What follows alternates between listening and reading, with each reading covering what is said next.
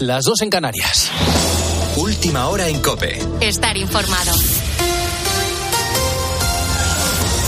A las 7 de la tarde de este lunes se va a celebrar el Pleno Extraordinario del Consejo General del Poder Judicial, convocado por los vocales conservadores que quieren abordar la futura ley de la amnistía que el PSOE ha pactado con Esquerra y que está intentando cerrar con Junts. Uno de los vocales progresistas, Álvaro Cuesta, ha pedido al presidente del Consejo la suspensión de este Pleno por considerarlo ilegal. Finalmente se ha rechazado su solicitud y el Pleno sigue adelante. Más detalles, Patricia Rossetti. La convocatoria se ha realizado de conformidad con el reglamento y no procede de suspender el Pleno. Así responde el presidente en funciones del Consejo, Vicente Aguilarte, al vocal a propuesta del PSOE, Álvaro Cuesta, que además han de pedir la suspensión del Pleno, amaga con no.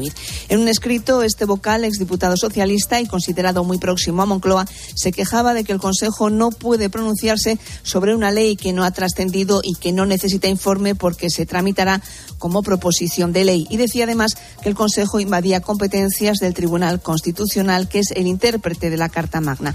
Pero Aguilarte le ha dejado claro que no procede la suspensión. En el Pleno se estudiará la declaración presentada por ocho vocales conservadores que muestran su preocupación ante lo que consideran una degradación del Estado de Derecho y añaden que no se puede confundir el interés de España con el interés personal de Pedro Sánchez. A todo esto, hoy se retoman las negociaciones entre el PSOE y Junts para intentar alcanzar un acuerdo que permite investir a Pedro Sánchez. Todo apuntaba a que el pacto se iba a cerrar el pasado viernes, pero la foto de Félix Bolaños con Esquerra hizo que Puigdemont frenase en seco esas negociaciones. Por lo demás, Cándido Conde Pumpido Varela, hijo del presidente del Tribunal Constitucional, ha quedado en libertad con cargos después de ser detenido por una presunta agresión sexual a una prostituta. David Casado, buenas noches. Buenas noches. En la tarde de este domingo se ha producido esa salida tanto de Conde Pumpido Varela como de los otros dos detenidos.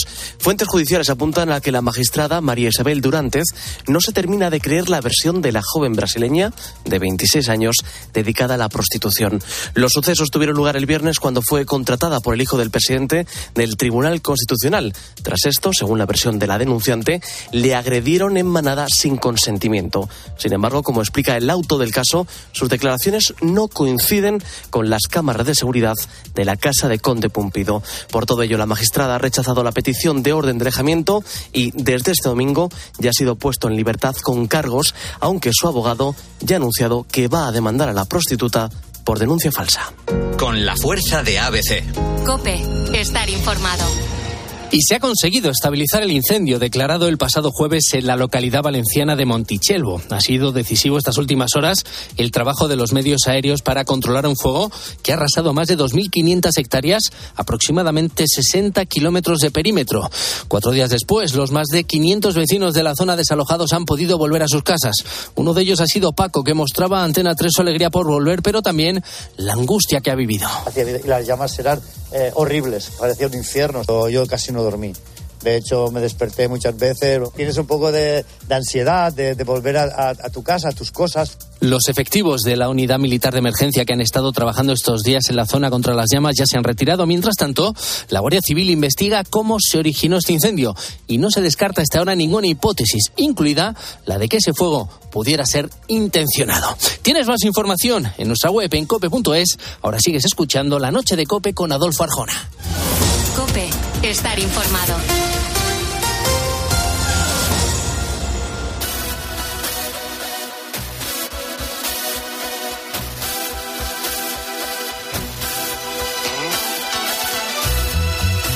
Escuchas la noche. Con Adolfo Arjona.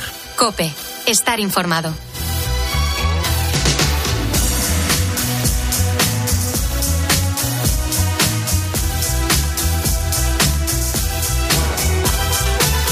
Envíanos tu nota de audio de WhatsApp al 650-564-504. No hay nada que nos pueda gustar más que oírte, oír tu voz en esta noche.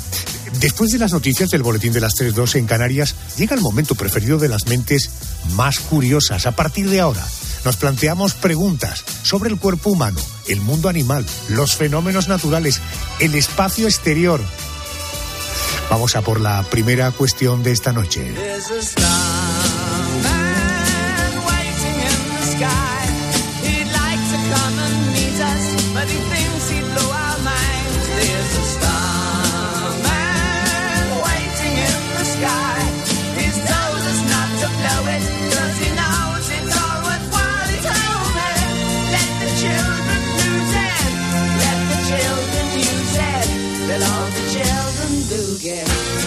La voz de David Bowie. Eh, quiero que pienses, a tenor de esta música, que pienses en el espacio. ¿Cuál es la primera imagen que te viene a la mente cuando decimos la palabra universo? Tal vez te venga a la cabeza una imagen de la Luna, o de los anillos de Saturno, o incluso de nuestro planeta visto desde arriba, que es bien hermoso. Lo que seguro que no aparecerá en ese pensamiento es la basura que hay en el espacio. Sí, sí, he dicho la basura. Desde que empezó la era espacial a final de los años 50, las misiones y proyectos espaciales han generado toneladas de basura. Ojo, toneladas de basura. De hecho, la Agencia Espacial Europea asegura que existen más de 100 millones de objetos, 100 millones de objetos sin utilidad alguna en el espacio. ¿Qué pasa con la basura que hay en el espacio? Se lo quiero preguntar a Pedro León, es un habitual cuando hablamos del espacio, es fundador del portal sondaespaciales.com, acaba de publicar Viajes Interestelares, historia de la sonda Voyager, eh, que publica la editorial Almuzara. Querido Pedro, muy buenas noches y bienvenido a COPE. Hola, buenas noches, Adolfo, encantado. Gracias, Pedro. Oye, lamentablemente cada vez que oímos hablar de basura espacial, pero ¿de qué está formada exactamente la basura que hay en el espacio? Pues bien, la basura que tenemos en el espacio, la llamada basura espacial, en realidad no, no se parece a la basura que tenemos en la Tierra. Aquí la basura terrestre pues suelen ser pues todos los restos de comida o restos de ropa o, de cosas que tenemos en nuestra casa que vamos tirando. Evidentemente, bueno, al espacio todavía no llegan, ya llegarán, pero de momento todavía no han llegado. Allí en el espacio se llama basura espacial a todos los restos de satélites y cohetes que, que ya dejaron de funcionar y que debido, bueno, a problemas técnicos o a fallos o a impactos, pues se han, se han roto, están destrozados y sus fragmentos pues están flotando ahora mismo en el espacio. Fíjate, hablas de que estos objetos están flotando en el espacio. Yo cuando pienso en el espacio, eh, pienso en un lugar eh, prácticamente infinito, desde luego hasta donde alcanzan mis entendederas. ¿Dónde se concentra esa basura? Bueno, pues por desgracia en todas partes. las órbitas son muy variadas, existen infinidad de órbitas posibles y tenemos restos de basura espacial a órbitas bajas, a órbitas, lo que se llama órbita intermedia e incluso a órbitas altas y de todo tipo, órbitas ecuatoriales, polares, es decir, tenemos prácticamente todas las órbitas que usan nuestros satélites plagadas de basura espacial. Bueno, fíjate que daba el dato, 100 millones de objetos sin utilidad eh, están en el espacio en el espacio sabemos que no hay gravedad. Hay una falta evidente de gravedad. ¿Cómo se comportan esos miles de objetos? Es decir, ¿flotan en el espacio, se aglutinan, se concentran, orbitan alrededor de la Tierra? Sí, exacto. Los, restos de basura espacial están, pues como todos los satélites o la estación espacial de la que hablamos la semana pasada, están orbitando nuestro planeta y, y eran, yo te digo, antes eran satélites enteros o cohetes enteros y debido a lo mejor a un impacto pues se han roto en fragmentos y esos fragmentos se dispersan, se separan entre sí y eh, en vez de ocupar una órbita como, todo, como un satélite solo, pues ocupan decenas o miles de órbitas distintas cada fragmento individual y se van dispersando a lo largo del tiempo. Yolanda, Pedro León te oye. Pedro, ¿cómo es la contaminación que puede generar esa basura de la que hablas y cómo nos puede afectar a nosotros, al planeta, a los humanos? Vale, pues el, en principio directamente no nos afecta, ya te digo, como, como nos puede afectar aquí la basura que soltamos en la tierra, pues puede contaminar nuestros ríos, los mares, la atmósfera. Eh, la suerte del espacio del vacío es que no hay nada que contaminar, es decir, no, no causa daño a seres vivos porque básicamente no hay nada en el espacio. El problema sí suele ser más cuando algún resto de basura espacial es grande no se quema del todo en la atmósfera al entrar en nuestro planeta y, puede caer. De hecho, ya hay restos de basura espacial que han caído en casa, en personas. Incluso creo que hay una anécdota que mató hace unos años, mató a una vaca un trozo de basura espacial. Es decir, de momento son cosas, digamos, anecdóticas, menos para la vaca, pero bueno, es, es un problema que en el futuro sigue agravando. ¿Y en qué estado se encuentran esos objetos? Es decir, ¿envejecen en el espacio? ¿Llegarán, por ejemplo, a desintegrarse algún día? Claro, el, el, problema es que, por ejemplo, si un cohete o un satélite lleva una batería, pues las baterías se degradan con el tiempo y más si están en el espacio con temperaturas de a lo mejor de 100 grados sobre cero o 100 grados bajo cero. Entonces, eso provoca explosiones que a su vez provocan más restos y esos restos metálicos básicamente son restos de metal, restos de plástico, de cableado, de ordenadores, de baterías, que están en el espacio, eh, sufren una congelación. Evidentemente, si hay algún líquido, está todo congelado, con lo cual se convierte en otros objetos como si fuera una roca más en el espacio. Y si la órbita es baja, o estamos hablando de órbitas de 200, 300, 400 kilómetros de altura, pues seguramente en unas semanas o meses pues se, mm, se, desintegran en la atmósfera con el rozamiento, porque nuestra atmósfera eh, a, 100 o 200 kilómetros de altura apenas hay, pero un poquito sí hay. Entonces, a la velocidad a la que van esos objetos, se van frenando con el rozamiento atmosférico y acaban entrando. Pero si la altura ya es muy alta, 500 kilómetros, 700 o 1000, pues pueden tardar siglos en, desintegrarse, con lo cual tenemos una basura que es perenne, que va a estar continuamente ahí y, van a estar fastidiando durante muchos siglos. Eh, Pedro, hablamos de más de 100 millones de objetos. Ante esta eh, eh, espectacular cantidad, ¿la basura espacial podría chocar algún día con alguno de los artefactos que tenemos por ahí, por ejemplo, satélites, o podría entorpecer alguna misión aeroespacial? Claro, de, hecho, desde hace décadas es un grave problema. Ya se han producido colisiones entre satélites que estaban funcionando y un fragmento de, la, de basura espacial que la ha impactado y lo ha destruido y la, misma estación espacial periódicamente tiene que hacer maniobras para subir y bajar un poquito su órbita y evitar chocar contra fragmentos. Es decir, un problema real que está ocurriendo desde hace ya décadas y se está agravando con el continuo lanzamiento de satélites, que cada vez es más, es más continuo. Hasta hace poco se lanzaban unos 100 satélites al año y ahora estamos hablando de que se lanzan más de 2.000 satélites al año. Hemos multiplicado por 20 la cantidad de objetos que lanzamos, con lo cual, conforme esos objetos envejezcan, eh, irán fallando y se irán quedando como restos de basura espacial que podrán chocar contra otros objetos. Es decir, estamos creando una especie de bola de nieve que se llama, de hecho tiene otro nombre, se llama el síndrome de Kessler, que indica, bueno, como en la película de Gravity, que un día pueden empezar a chocar los satélites entre sí y acabar todo destrozado en, la órbita. Claro, eso tiene mucho que ver con el abataramiento, eh, lo barato que es colocar satélites ahora en el espacio. El, lanzamiento es muy barato. Eh, recuerdo que no hace mucho eh, se presentaba lo que será el primer satélite andaluz en, subir al, al, espacio, ¿no? Es una caja poco más grande que un cartón de tabaco, en fin, realmente espectacular. Vale, ante esta eh, semejante pesadilla en la que se puede convertir la basura espacial, ¿eso tiene alguna solución? ¿Cómo puede limpiarse el espacio de esta basura? Claro, es un problema. Eh, de hecho, hasta hoy día no hay ninguna, no se ha hecho nada por limpiarlo porque es que técnicamente es muy complejo. Eh, todo lo que está en la órbita viaja a 8 kilómetros por segundo es decir, eso puede ser hasta 20 mm, veces más rápido de la velocidad de una bala. Imagínate algo que atraviese una ciudad por encima de nuestras cabezas a 8 kilómetros por segundo, ni lo veríamos pasar.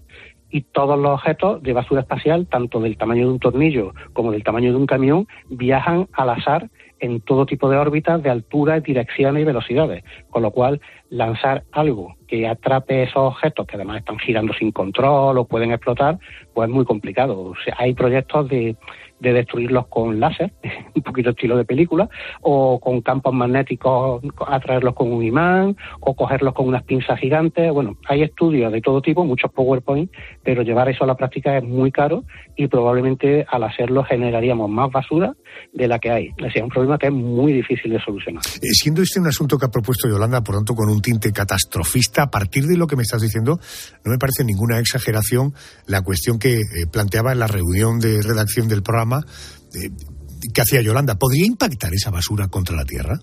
Claro, como decíamos antes, lo hace cada día. Si por la noche un día estás eh, tumbado en el césped en verano, viendo el cielo y ves pasar una estrella fugaz, hay dos posibilidades, que sea una estrella fugaz o que sea algún resto de algún satélite. Entonces, bueno, hoy día, de hecho, se ven más restos de satélites entrar en la atmósfera que, estrellas fugaces, con lo cual, bueno, es muy, si se busca en internet o en alguna red social eh, vídeos de, estos temas, mm, verás que hay cientos de vídeos de, de reentrada de satélites que normalmente se suelen ver porque van dejando como restos se ve, se ve es una estela que, que, se va desprendiendo poco a poco de restos. Es muy espectacular, pero bueno, tenemos que seguir pensando que, que eso son, es contaminación para la atmósfera, contaminación para nosotros y problemas para tanto los satélites que están funcionando como para los astronautas que trabajan en el espacio. Si eres de los que, como yo, cuando ve una estrella fugaz, pide un deseo, ya sabes que es, eh, en fin, eh, absolutamente infructuoso, porque aquello no resultará porque puede ser aparte de la basura espacial que está entrando en la atmósfera y por tanto se quemará, aunque bien es cierto que se desintegrará. Querido Pedro León, como siempre, interesantísimos los temas que tienen que ver con el espacio. Gracias por atenderme. Buenas noches. Pues muchísimas gracias como siempre, Adolfo. Buenas noches.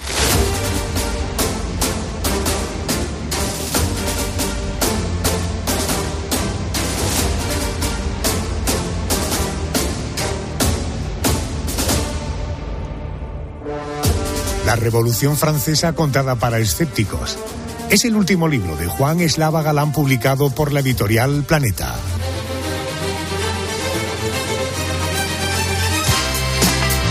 Dice Arturo Pérez Reverte que nadie cuenta la historia como él. Es el maestro de la divulgación histórica. Todo lo que cuenta lo hace con rigor, con una buena dosis de sentido del humor. Y como los que escribe lo hace para escépticos, pues la mayoría de las veces no le suele gustar a muchos. Ahora nos quiere llevar por los episodios más o menos conocidos y determinantes de la Revolución Francesa. Él es Juan Eslava Galán. Querido Juan, muy buenas noches y bienvenido a COPE. Buenas noches, Adolfo. La última vez que te vi fue, mantenías una conversación en Canal Sur Televisión con Teodoro León Grosse. Te ve muy bien, ¿eh? bueno, procuramos mantenernos, sí. Se ha escrito mucho sobre la Revolución Francesa, en eso estaremos de acuerdo, un periodo de, en fin, una década. ¿En qué te has fijado para que tu libro sea distinto a lo que se ha escrito hasta ahora? Bueno, con pequeños detalles que quizás sean grandes detalles ahora que estamos tan preocupados por el cambio climático y todo eso, eh, el, inicio remoto de la Revolución Francesa está en la explosión de un volcán en la lejanísima Islandia. Explota un volcán unos años antes, cubre el cielo de Europa de cenizas que se mantuvieron durante mucho tiempo y no dejaban pasar el sol y por lo tanto las sucesivas cosechas de esos años fueron muy malas al ser malas las cosechas de cereal, eso provocó una hambruna que en última instancia fue el causante de la Revolución Francesa. O sea, que no era tanto una conciencia social, no era, o que pudo tener luego elementos de este tipo, sino la erupción de un volcán en Islandia cubre el cielo, esto provoca el cielo de prácticamente toda Europa, esto provoca una hambruna y eso es lo que despertó este sentir de los franceses. Bueno, venía, eh, venía cociéndose a lo largo de todo el siglo XVIII, que es el siglo de la ilustración de la razón, venía cociéndose la idea de que era muy injusto el antiguo régimen donde había una minoría de aristócratas que tenían todos los derechos, ocupaban todos los puestos buenos de gobierno, del ejército, etcétera, no pagaban impuestos y vivían a costa del pueblo que no tenía derechos y pagaba impuestos. Entiendo. claro, había que acabar con eso. Por tanto, la Revolución Francesa estuvo eh, promovida solo y exclusivamente en gente en situación de pobreza o, la burguesía también participó en este movimiento. Bueno, la burguesía también participa, la burguesía ilustrada participa porque ellos quieren tener acceso por sus méritos intelectuales, quieren tener acceso a los puestos de gobierno, que no los tenían, ¿no? Entonces, digamos que la Revolución Francesa eh, la hace el pueblo, el pueblo pone la sangre pero el beneficiario directo es la burguesía. Entiendo. Eh, eh, Juan, eh, el, carácter de vecindad que tenemos con Francia me provoca preguntarte, ¿hubo algo de esta revolución que tocara de lleno a nuestro país? ¿Tuvo algo parecido en aquel periodo en nuestro país? Sí, efectivamente, hubo un conato de revolución unos años antes, nosotros nos hubiéramos adelantado, que fue el motín contra Esquilache, contra el ministro Esquilache pero eso al final se, que se, apagó y donde realmente surgió la revolución con toda su fuerza fue en Francia. Aquí en España, obviamente, como en todos los otros países de Europa, todos eran monarquías absolutas, eh, pues ya procuraron eh, poner cortafuegos para que no llegara eh, la revolución. Eh, eso fue relativo. Obviamente la revolución llegaría a todas partes ¿no? a lo largo del siglo XIX. Hay quien se atreve a afirmar que la revolución francesa fue el germen de los modelos de gobiernos democráticos. ¿Esta afirmación es cierta? Sin lugar a dudas, sin lugar a dudas. Le debemos a la revolución francesa no solo los franceses, sino el resto de las monarquías, de las monarquías, de los regímenes democráticos de Occidente, sean monarquías, sean repúblicas, le deben a la Revolución Francesa haber, acabado con el antiguo régimen y haber impuesto el, nuevo régimen en el que ya no hay no hay aristócratas eh, eh, que sean los privilegiados, no hay pueblos sin privilegios, sino que de pronto todos somos ciudadanos y teóricamente todos tenemos pues nuestros méritos derecho a llegar a la más alta magistratura. Pensemos tan solo que, los políticos ahora de cualquier país de Europa, todos los políticos pertenecerían a la burguesía. No hay ya entre ellos aristócratas así muy conspicuos. Eh, permíteme, me salgo un momento de la Revolución Francesa, eh, naturalmente acuciado por la actualidad. Fíjate que me hablas del nuevo régimen que lo que intenta evitar son los privilegios. ¿Estamos sufriendo una involución? Quiero decir, eh, que del Código Penal se retinen delitos de políticos a políticos, que políticos indulten a otros políticos, que políticos incluso eh, pongan en marcha una amnistía para borrar, al menos de la historia, los sucesos, en este caso en nuestro país, del 1 de octubre. ¿Estamos viviendo una involución? Sin lugar a dudas. Lo que estamos viviendo es una vergüenza. Una vergüenza porque ya de hecho, la, democracia española era defectuosa, sobre todo porque hay, hay regiones españolas de primera y hay otras de segunda. No hace falta que señale que Andalucía es de segunda. Ya eso era injusto. Pero es que encima la involución que estamos, que estamos viviendo ahora en estos días, que es absolutamente una vergüenza, nos va a dejar en un nivel democrático más bajo todavía. Es decir, que hay democracia mejores que otras. Y la nuestra no va a camino de ser de las mejores. Eh, pero, señor Eslava, el presidente del gobierno en funciones dice que por el interés de España y por el interés de la reconciliación. ¿Cómo me dibuja usted un panorama así frente a una afirmación como ha hecho el presidente del gobierno en funciones? Bueno, el presidente del gobierno en funciones está asegurando el, el sillón durante, si es posible, otros cuatro años, que es lo único que le interesa, ¿no? Y luego, pues miente como habla, eso ya lo sabemos todos, ¿no? No estamos hablando ya de izquierda ni de derecha, ¿no? Este hombre incluso no solo se está cargando España, sino que se está cargando también al partido, al PSOE, que es muy necesario para la gobernanza de España. Tiene que haber un PSOE, lo mismo que tiene que haber un partido de centro derecha que sean fuertes y que se equilibren. En eso consiste la democracia. No quiero encontrar paralelismos entre la Francia de la Revolución Francesa y la España del siglo XXI, pero ¿qué papel está jugando la sociedad española en el año 2023? Quiero decir, ante esta afirmación que usted me hace de que el presidente del gobierno en funciones solo se estaría asegurando el sillón, no cabe mayor indignidad eh, que someter a un país solo para asegurarte tú tu posición de poder, pero ¿cómo calificaría usted la actitud de la sociedad española ante estos acontecimientos? Bueno, la sociedad española a la vista está que tenemos poca educación democrática, esa es la verdad, ¿no? No hemos tenido una democracia con mucho rodaje y entonces nos falta muchísima educación democrática que en otros países de Europa, más afortunados que el nuestro, han tenido educación democrática y la gente sabe, sabe guardarle a los políticos, eh, eh, guardarle el mérito o el demérito a la hora de votar. Aquí, pues no, desgraciadamente todavía no hemos llegado a ese punto. Entonces, pues el pueblo, digamos que también deja lo suyo que desear. Eh, eh, que al final eh, señalemos al voto como el único instrumento, el único momento en el que los ciudadanos tenemos voz, ¿usted no cree que la ausencia de movilizaciones lo suficientemente contundentes para que hiciera reflexionar al presidente del gobierno en funciones también denota una cierta apatía por parte de la gente? Sin duda alguna, sin duda alguna. Estamos políticamente estamos apáticos y no nos damos cuenta de que nos estamos jugando el futuro de nuestros hijos pero la sociedad eh, española se ha vuelto muy apática, nunca ha sido excesivamente, solo en los años de la transición había cierto activismo político, la gente se preocupaba, ahora la gente se despreocupa y lamentablemente mm, llevar adelante un país democrático es una labor en la que tenemos que implicarnos todos. Fíjese que usted es historiador, no es sociólogo, pero gracias precisamente a toda la curiosidad y todas las investigaciones que usted ha hecho a lo largo de la historia de la humanidad, ha visto eh, comportamientos diferentes, reacciones diferentes. Esta actitud pasiva de la sociedad española puede tener que ver con que yo tengo mi problema individual, mi problema con mi familia, lo mío es salir adelante y lo que pueda pasar en el país casi que a mí me da exactamente igual.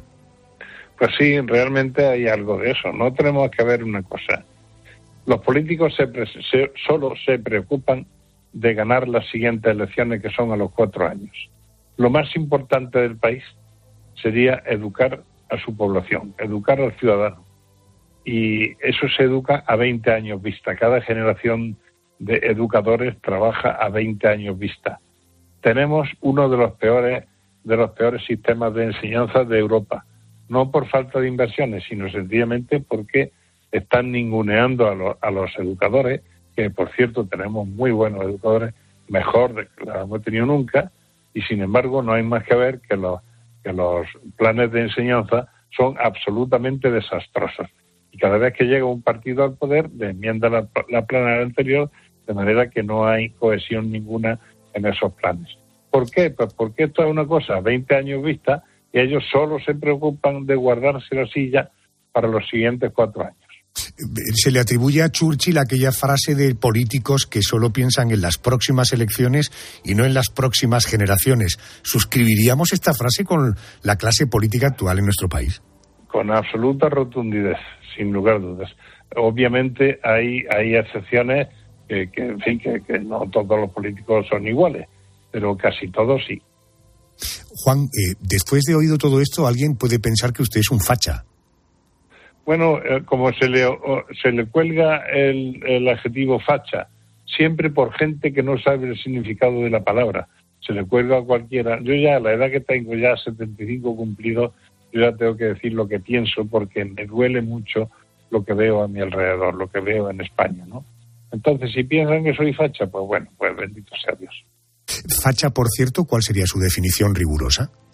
Hombre, la definición rigurosa es facha viene de fascista y ya se sabe que fue un, término que acuñó, que acuñó Mussolini, la, la Italia fascista, en aquella época en que el mundo se debatía entre dos tendencias, el mundo occidental, la tendencia totalitaria de signo derechista y la tendencia totalitaria de signo comunista, que era Rusia y sus adláteres.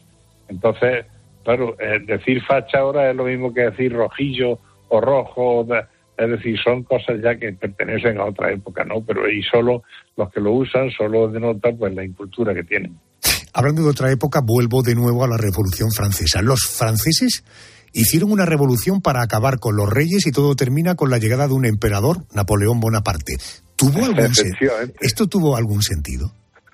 Bueno, sí, tiene, tiene algún sentido. Eh, como durante los 10 años que dura la revolución no acaban de encajar con un sistema de gobierno coherente, al final resulta que una persona prestigiosa, por ser un gran militar, que es Napoleón, se hace con aquello, y, pero, pero curiosamente Napoleón impone un imperio que se, podríamos decir, bueno, esto es vuelta a lo anterior, una especie de monarca absoluto. Sí, es cierto, pero también al mismo tiempo es, es un revolucionario en el sentido de que es heredero de las ideas de la ilustración. Ahí donde está la parte positiva. A pesar de que invadió Europa, acabó con mucha monarquía, al final él perdió, como todos sabemos, pero en cualquier caso, el código napoleónico ha sido la ley con la que seguimos de alguna manera rigiéndonos. Es decir, que, que quitándole esa parte negativa de sus invasiones, etcétera, pues era un hijo de la Revolución Francesa y de la Ilustración. Fíjate, eh, te propongo un plan. Léete el libro La Revolución Francesa contada para escépticos de Juan Eslava Galán y luego ya termina de rematarte con la última película de Scorsese, Napoleón eh, que se presenta como una enorme gran producción. Querido Juan Eslava Galán, publicas este libro con Planeta, la Revolución Francesa contada para escépticos, un maravilloso regalo de Navidad. Gracias por atenderme a estas horas. Un abrazo fuerte. Ha sido un placer. Adolfo, un abrazo. ¿Cuál es tu percepción del paso del tiempo? ¿Eres de los que cree que pasa rápido? ¿Rápido? ¿O lento? Hagamos un sencillo ejercicio y recordemos noticias ocurridas una semana como esta, pero de hace justo un año. Así podrás valorar si tu percepción del paso del tiempo es lenta, lenta o rápida. Pues eso, ya que hablamos o hemos hablado de la Revolución Francesa, vamos hacer memoria. Todos los focos están puestos en la guerra entre Israel y el grupo terrorista Hamas. Pero a miles de kilómetros de allí continúa un conflicto bélico que enfrenta a Rusia y Ucrania. Allí nos situamos para poner a prueba tu percepción del paso del tiempo, porque una semana como esta, pero del año 2022, por tanto hace un año, el actor Sean Penn se plantaba en Kiev con un regalo para el presidente de Ucrania, Andrés, para Volodymyr Zelensky. Así es, Arjona, el actor, le entregó uno de sus dos Oscar para dar fuerza al pueblo ucraniano y le dijo a Zelensky que cuando ganara a Rusia se lo llevara personalmente a Malibú. Vamos a escuchar ese momento. Oh, Sean. Yes. no. Please. When you, when you win, bring it back to Malibu. Un año después de este momento, el conflicto entre Rusia y Ucrania continúa activo. Por ahora, todo apunta a que tardaremos tiempo en conocer cómo acaba. Vamos a seguir hablando de conflictos, pero recreados en el cine, como el que narra la película Asbestas, que se estrenaba una semana como esta, pero de 2022. ¿Tú quieres que me vaya? ¿Qué vamos a hacer? Amigo mío, esa es la pregunta del millón. ¿Qué vamos a hacer? Tú harás lo que tengas que hacer, yo haré lo que tengo que hacer. ¿Qué vas a hacer? ¿Qué vas a hacer? Ojalá te hubieras despertado en otra aldea. La película de Rodrigo Sorogoyen nos sumerge en la complicada convivencia entre un matrimonio de origen francés que se traslada a una aldea de la Galicia más profunda donde choca con algunos de sus vecinos. Asbestas es ya uno de los grandes éxitos del cine español al obtener nueve premios Goya, entre ellos a la mejor peli, mejor dirección y mejor guion. Por cierto, conocemos detalles eh, Andrés, de la próxima gala de los Goya. Sí, con cuentagotas, pero sabemos algo. Por ejemplo, se va a celebrar el 10 de febrero de 2024 en Valladolid. Será presentada por Ana Belén y los Javis. El Goya de Honor se entregará al director de fotografía, restaurador e investigador catalán Juan Marinet. Bueno, esta semana se cumple un año del estreno de Asbestas, la gran triunfadora de los Goya 2023. ¿Tienes la sensación de que el tiempo ha pasado rápido o ha pasado lento?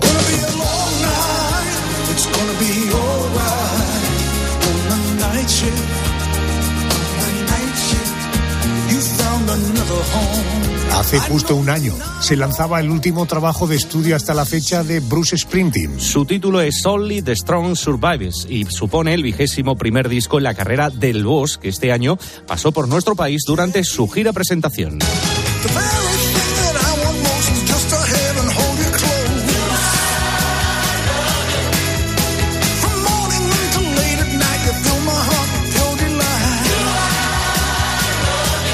Hace solo unos días, Sprinting anunciaba que volverá a España en 2024 con dos conciertos en el Estadio Metropolitano de Madrid los días 12 y 14 de junio y también pasará por el Estadio Olímpico de Barcelona el 20 de ese mes. Era una boda de críos, los viejos daban su para bien. Ya se veía que el chico amaba aquella.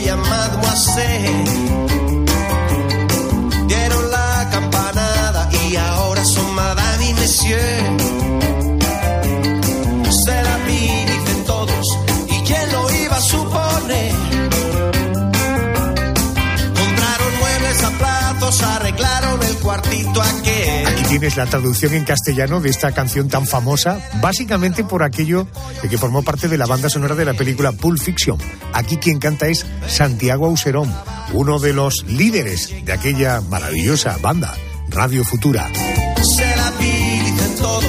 Y quién lo iba a suponer. Si yo le preguntara a un médico qué es el vómito, seguro que me diría que el vómito es el contenido gástrico llevado de forma forzada hacia fuera, hacia fuera de la boca, por contracción sostenida, forzada de los músculos abdominales y el diafragma. Potar, lo que se viene a decir el verbo potar. Eh, dicho así, eh, cuesta entenderlo, aunque todos sabemos lo que es vomitar. A todos nos ha pasado alguna vez. Eh, la pregunta que nos hacemos esta noche es, ¿por qué vomitamos? ¿Qué mecanismo o reacción se produce en nuestro cuerpo que nos permite expulsar el alimento que ya tenemos en el estómago? Fíjate qué suerte tengo que me atiende el cirujano general y del aparato digestivo del Hospital Quirón Salud Málaga. Querido doctor César Ramírez, muy buenas noches. Hola, buenas noches, Adolfo, y mucho saludo a todos los oyentes de la noche de Adolfo. Muy buenas noches. Oiga, en primer lugar, ¿qué nos suele producir vómitos? Eh, ¿Cuáles son las causas más frecuentes? Pues mira, Adolfo, lo primero que quiero es a los oyentes contextualizarle lo que es el vómito, ¿no? Y el vómito, que técnicamente en el argot médico se llama émesis, eh, lo entendemos como la expulsión de forma brusca, fuerte, a través de la boca, de alguno de los contenidos que pueda haber en cualquier parte del aparato digestivo, ya sea esófago, estómago o intestino delgado. ¿Vale? ¿Qué pasa? Que nosotros, tal como lo entendemos vulgarmente el vómito y tal como lo vivimos y lo hemos vivido, salvo que sea una condición patológica, que de eso no estamos hablando ahora mismo, es la expulsión de contenido que viene desde el estómago.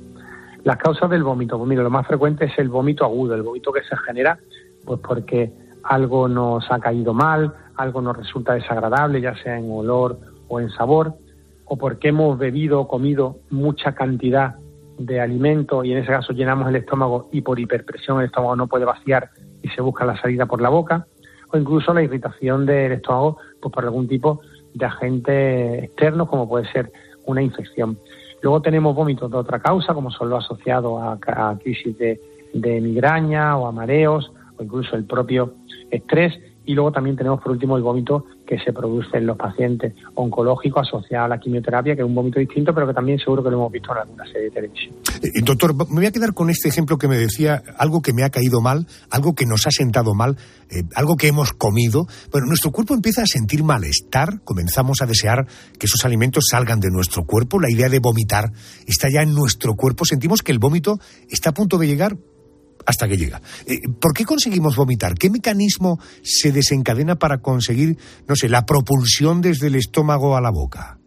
Pues mira, Adolfo, en este caso hablamos de una situación de vómito agudo. Y un vómito agudo es el que se provoca casi siempre en nuestro medio pues, por, el ingesto, por la ingesta perdón, de algún alimento, de alguna bebida que esté en malas condiciones o que simplemente que nos caiga mal porque nuestro estómago en ese momento no esté preparado para, para ingerirlo. Incluso también podemos tener alergia a alguna cosa que no hayamos comido antes y nos caiga mal. Y nuestro cuerpo nos dice que eso hay que expulsarlo.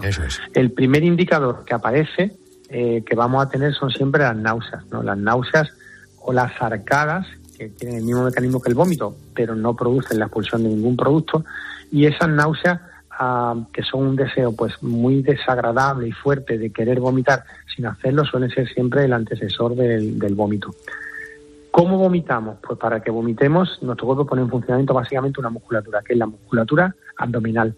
Porque para vomitar, todo lo que hay en el estómago tiene que salir para afuera y para eso nuestro cuerpo aumenta la presión abdominal y ese aumento de la presión abdominal lo hace pues simplemente de una manera que es contrayendo de forma brusca y refleja, es decir, de forma absolutamente involuntaria, la musculatura abdominal que se contrae, se cierra, al cerrar aumenta la presión en la cavidad abdominal que hace que el estómago por hiperpresión solo tenga una salida, que es hacia arriba, por el cardia, por el esfínter esófago inferior, hacia el esófago y del esófago los alimentos salen de forma brusca e incontrolada por la boca.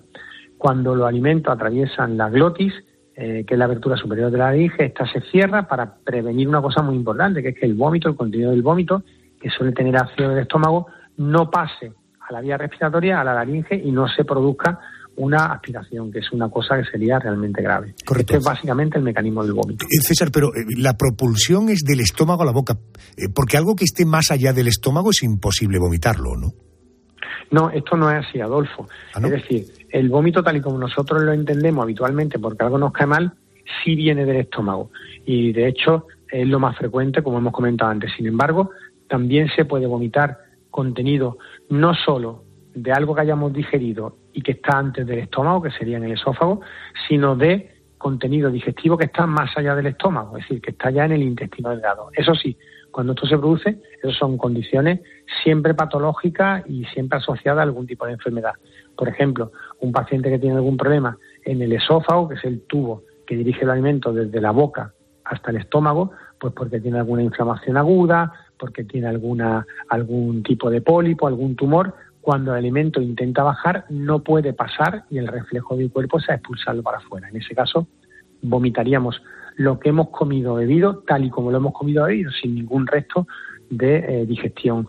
Eh, también podemos, eh, por otro lado, en determinadas enfermedades, casi siempre obstrucciones del intestino, pues el intestino delgado que viene después del estómago, que tiene varios metros de longitud, llega un momento en el que se puede atorar o atrapar pues por alguna adherencia, por algún tumor también, con lo cual las secreciones digestivas no pueden prolapsar hacia adelante, se van acumulando y a través del esfínter pilórico, que es el que hay entre el estómago y el duodeno, que se abre por hiperpresión, salen para el estómago y pueden vomitar. En este caso los, los vómitos van a tener un aspecto absolutamente verdoso como de líquido intestinal, incluso a veces pueden oler mal si ya la digestión se había realizado en un tramo bastante avanzado del aparato digestivo y refluyen hacia la boca. Es lo que técnicamente se llama un vómito fecaloideo y que todo el mundo al escucharlo sabe perfectamente a lo que me refiero. Mm. Eh, doctora, todo eso nos ha pasado que en alguna excursión en autobús, siendo niños, alguien ha comenzado a vomitar y ya se desencadenó la locura.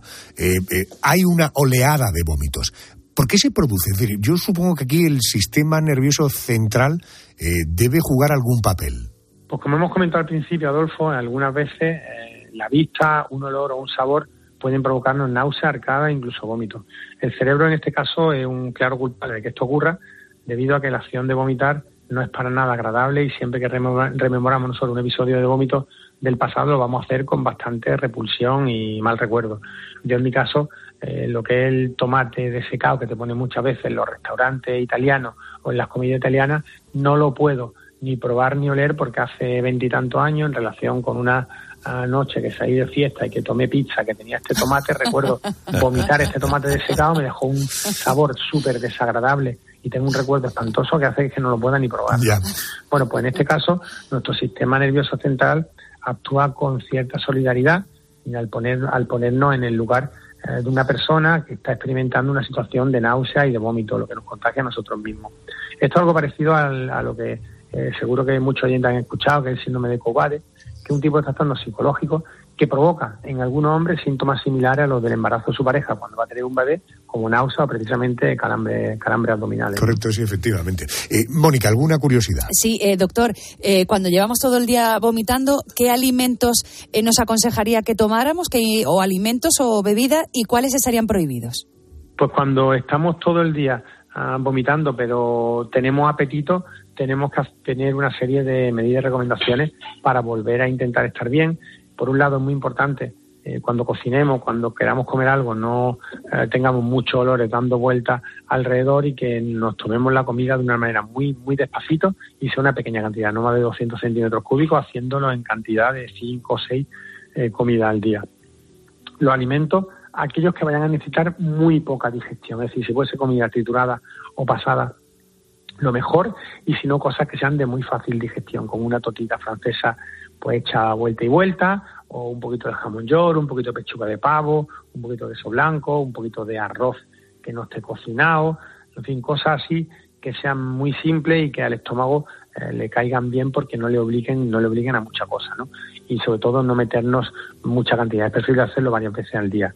Eh, también un poquito de pasta que no esté muy hecha, una patatita cocida, cosas así. Muy simples son las que nos ayudan después de haber tenido un episodio de vómito. Eh, por supuesto, huir de las comidas azucaradas, ah, con fritos, que tengan componente ácido, nada que tenga grasa. Y respecto de los líquidos, las bebidas isotónicas, que es un poco lo que siempre tiramos de ellas, pues tengo diarrea, tengo vómito, voy a por una bebida isotónica. Aquí no nos van a hacer recuperar las sales minerales y otras sustancias perdidas, lo mejor hidratarnos ah, bien con agua, con alguna bebida ah, carbonatada, como por ejemplo o una limonada alcalina que suele ser de mucha ayuda. Estas son un poco las medidas que yo recomendaría a nuestros oyentes. Eh, todos hemos vomitado alguna vez y lo vemos incluso, bueno, un acto normal que no remite más gravedad. Pero, eh, ¿qué síntomas se tendrían que dar para que nos alertemos y acudamos al médico? Correcto, el, el vómito como sí, como una cosa aislada, jamás nos debe alertar y preocupar eh, más allá de que no se repita pues durante varios días seguidos, porque si un día vomitas porque te ha caído algo mal, eso no tiene ninguna importancia. Si estás vomitando durante varios días seguidos, si está tu estómago teniendo una situación de rechazo, pues podemos pensar o que nuestro estómago no está vaciando bien o que simplemente tenemos un estado inflamatorio asociado que nos hace que vomitemos. Bueno, pues la repetición del vómito durante un periodo de tiempo mantenido, seguido, siempre tiene que ser una señal de alerta que nos lleve al médico. Por otro lado, cuando vomitemos eh, y cuando vomitamos todos sabemos y vemos lo que vomitamos normalmente, porque a todos no, nos coge delante la salida del vómito, va a ser casi siempre restos alimenticios, ¿no? Y vemos, oye, pues esto lo comí hace dos horas, hace cuatro horas, hace cinco horas. Bueno, pues cuando en vez de resto alimenticio sean ah, contenido que tenga mucha abundancia en bilis o que huela mal o que el vómito se mantenga de forma continua durante todo el día y se asocia a un dolor abdominal intenso, muy intenso, un dolor cólico, eso nos puede hacer pensar que estamos en una obstrucción intestinal, también tenemos que pensar en acudir al médico. Y luego lo que he dicho, cuando el vómito sea de algo que acabamos de tomar, que no ha llegado al estómago siquiera, y que lo doblemos tal cual, que pueda haber un problema en el esófago, también tiene que ser motivo para consultar con el especialista. Estas son básicamente las medidas que nos lleven eh, llevar al, al, al médico y que no suponen en sí más del 1% del episodio de vómito. Casi todos, como hemos dicho siempre, son vómitos aislados por algo que no ha caído mal y que se solucionan con el mismo vómito. Pues bien, eh, doctor César eh, eh, Ramírez, no sucumbamos a evitar hablar o oír hablar de cosas que son absolutamente inherentes al ser humano. Doctor, gracias por atenderme, muy amable. Buenas noches. Buenas noches a ti, Adolfo, y para todos los oyentes de la noche, Adolfo, encantado de estar con vosotros una vez más. Muy amable, gracias. ¿Tú eres de los que piensas que cualquier tiempo pasado fue mejor? En todo caso, si la vida no te ha dado ningún gran revolcón, cuando miras atrás, seguro que piensas en aquellos maravillosos años. Hoy, 1981. Ese año, el presidente del gobierno, Adolfo Suárez, se asomaba a la pequeña pantalla de televisión española para anunciar su dimisión irrevocable. Presento irrevocablemente mi dimisión y mi decisión de dejar la presidencia de la Unión de Centro Democrático. En 1981, España vivió una jornada para la historia, un acontecimiento que durante horas nos tuvo a todos en vilo. todo el mundo! Un grupo de guardias civiles armados con metralletas asaltaba el Congreso de los Diputados con la intención de dar un golpe de Estado. Afortunadamente la situación fue controlada y el rey Juan Carlos I se dirigía a los españoles. Para mantener el orden constitucional dentro de la legalidad vigente. En 1981 hubo otra noticia que acaparó la atención, en este caso de todo el mundo. Habían disparado contra el Papa San Juan Pablo II en la Plaza de San Pedro, en el Vaticano. Aunque se temió por su vida, el pontífice se recuperó y acudió a la prisión donde permanecía encarcelado su agresor. San Juan Pablo II le dio su perdón. Perdona. Al que he perdonado sinceramente. Entre tanto acontecimiento y suceso, en la tele de 1981 también había hueco para el entretenimiento. Se estrenaban series como Arriba y Abajo. Señora Bridges, ¿Qué hay, Ruby? estoy oyendo una banda fuera en la calle. Pero la serie que arrasó en 1981 fue Verano Azul. Chanquete no te puede contestar. ¿Y por qué no? ¿Está dormido? Y las mamás de entonces veían extrañadas como sus hijos les pedían espinacas. Era lo que comía un marino llamado Popeye que llegaba a las televisiones de España en 1981. Y aquellos que preferían ir al cine a disfrutar de aventuras en pantalla grande, se encontraron en las carteleras el estreno de Indiana Jones en busca del arca perdida. Henry Jones Jr. Me gusta más Indiana. La quería ya tanto que al 1981 también fue un año cargado de buena música. De niña a mujer, de Julio Iglesias, fue el gran éxito del año, pero los meses más calurosos fueron para María Jesús y su acordeón. Pajaritos a bailar. El baile de los pajaritos fue la canción del verano en nuestro país en 1981, un año en el que España ganó el Festival de la OTI gracias a Francisco y su canción latino. Y vaya si ese año disfrutábamos de buenos conciertos. En 1981 venía por primera vez a nuestro país Bruce Springsteen. Fue el 21 de abril de ese año. Venía para presentar su álbum The River.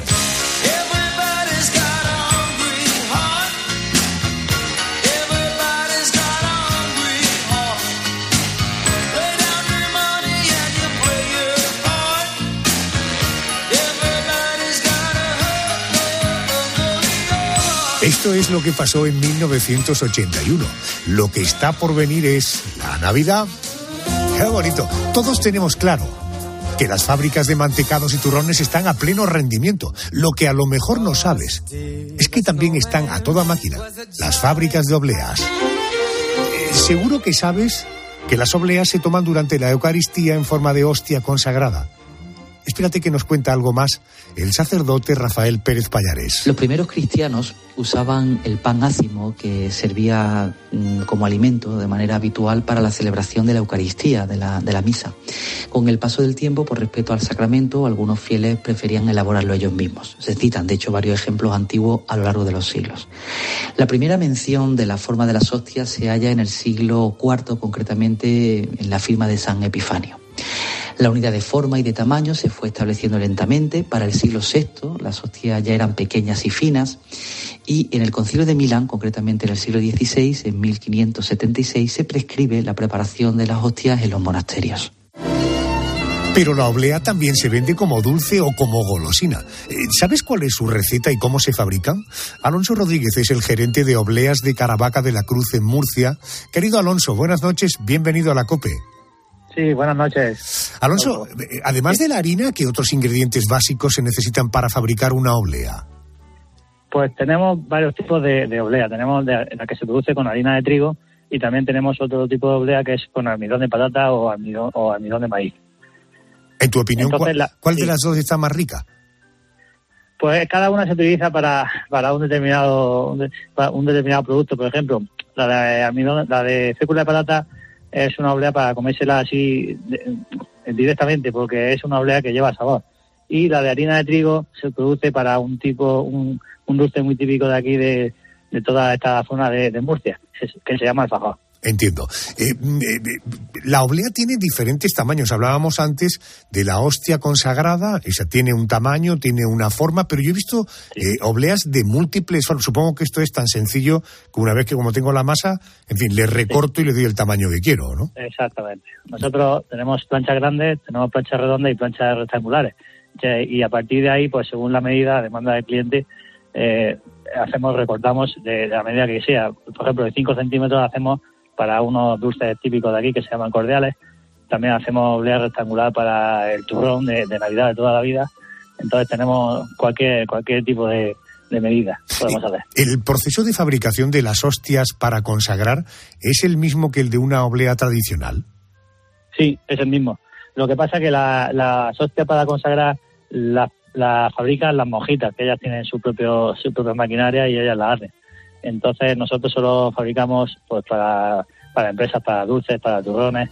Es verdad que alguna vez nos han llamado las monjas para pedirnos alguna opinión o algo. Nosotros ya llevamos mucho tiempo en esto y nos llaman para pedirnos alguna opinión. Pero las obleas de, de la iglesia, las hostias las, las hacen ellas. Oye, ¿es cierto que se hacen obleas rellenas incluso con distintas coberturas de diferentes sabores? Sí, sí, sí, la verdad que eso fue eh, aquí en- trabajando con los mismos los mismos trabajadores veíamos que cuando se rompía alguna oblea pues le echaban algo, alguna crema de, de cacao y se las comían y a partir de ahí dijimos podríamos, podríamos producir, hacer esto y entonces le echamos crema de cacao entre dos obleas eh, así crujientes y la verdad que, que estaba muy bueno. Qué rico. Eh, no sé si cuando, eh, en el caso de obleas de Caravaca de la Cruz en Murcia, eh, ¿usted me puede dar algún dato de cuántas miles o cientos de miles de obleas hacen al año? Sí, pues eh, la verdad que esto empezó desde, desde- antiguamente se hacía eh, poco a poco se hacía eh, con una plancha.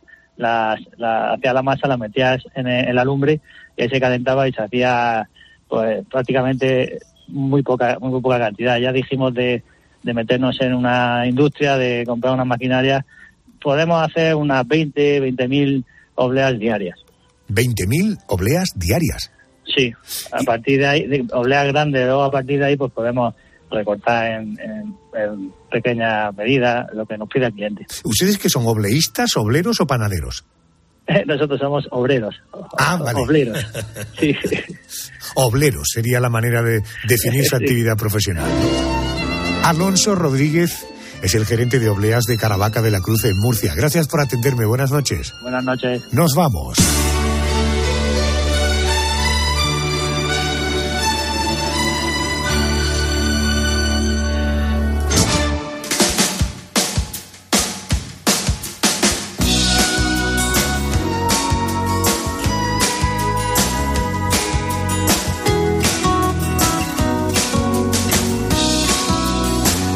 Tenemos tiempo para más. Recuerda que la semana que viene, si te apetece, la madrugada entre el domingo y el lunes, nos encuentras aquí en la radio. Te dejamos ahora con las noticias de las 4, 3 en Canarias, Poniendo las calles, el gran Herrera Carlos, en fin, en siete días nos encontramos. Cuídate y sé feliz. Ya no persigo sueños rotos. Sé cosido con el hilo de tus ojos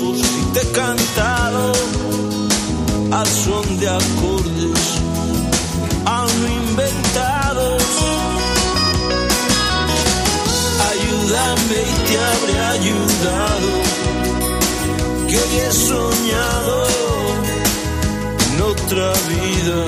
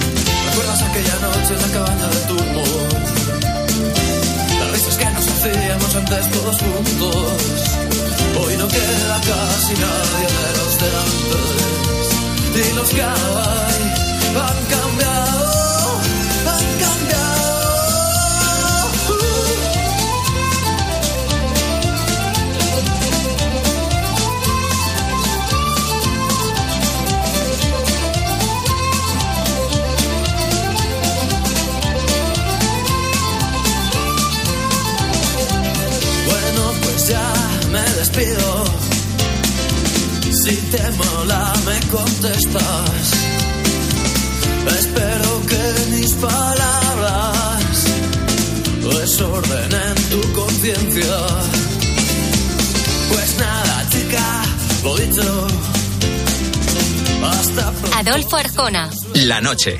Cope, estar informado.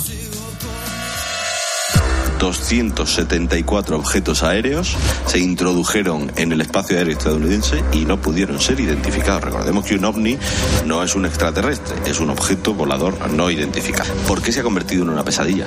Pues mira, entre otras cosas porque es un asunto de defensa nacional, drones y la nueva tecnología, los, los misiles hipersónicos, evidentemente son en principio... Los martes a las once y media de la mañana, Javier Sierra en Herrera en Cope. Alucina. Vuelve Encuentro Madrid, un espacio para el encuentro y el diálogo, un lugar donde la experiencia cristiana se puede ver y tocar. Este año con el lema Una amistad que teje la historia, con testimonios, mesas redondas, exposiciones y espectáculos, restauración y zona infantil. La entrada es libre. Encuentro Madrid cumple 20 años. Te esperamos del 10 al 12 de noviembre en el Mirador de Cuatro Vientos, carretera Barrio de la Fortuna 14. Consulta el programa en encuentromadrid.com.